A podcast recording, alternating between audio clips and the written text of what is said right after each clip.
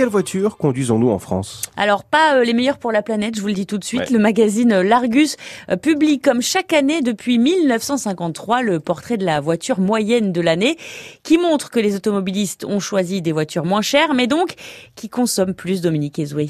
Pour faire ce portrait robot, le magazine étudie de près les 300 modèles les plus vendus en France, ce qui représente quasiment l'intégralité du marché. Et passe au crible tous les détails, la puissance, la motorisation, la carrosserie, la finition, la taille, le poids, en tout 15 caractéristiques. Alors je vous passe le détail du calcul, mais c'est comme ça qu'on a vu le prix des voitures augmenter d'année en année, jusqu'à l'an dernier, et c'est la grande surprise, la voiture moyenne l'an dernier a coûté 26 035 euros, soit 700 euros de moins que l'année précédente précédente. C'est la première fois que ce prix baisse depuis les années 60, à l'exception de 2008, où les consommateurs se sont rués sur les petits modèles subventionnés par une grosse prime à la casse. Et comment s'explique cette baisse? Il y a plusieurs facteurs. En fait, ce n'est pas le prix des voitures qui a baissé, comme on s'en doutait, c'est que les consommateurs ont choisi des voitures plus petites, une catégorie en dessous de leur premier choix. Objectif essayer d'échapper au malus qui s'alourdit d'année en année.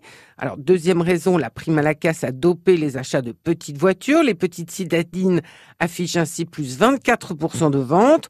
Enfin, troisième raison, la baisse des ventes de diesel, les automobilistes craignant de ne plus pouvoir circuler en ville et de payer leur carburant de plus en plus cher, ils se sont rabattus sur des modèles à essence qui coûtent moins cher que les diesels. Alors comment se fait-il que la consommation augmente? Tout simplement parce que les Français restent fans des SUV. Il s'en est vendu plus de 800 000 l'an dernier, une hausse de 18% par rapport à l'année précédente. Or, ces SUV consomment plus que les berlines puisqu'ils sont plus hauts et surtout plus lourds. Mais cela tient aussi au fait que les voitures essence consomment plus que les diesels. Et il y a aussi l'adoption d'une nouvelle norme pour calculer les consommations et les émissions de CO2 qui est plus proche de la réalité et qui donc triche moins que par le passé. Minute Conso que vous retrouvez comme tous les matins sur notre site francebleu.fr.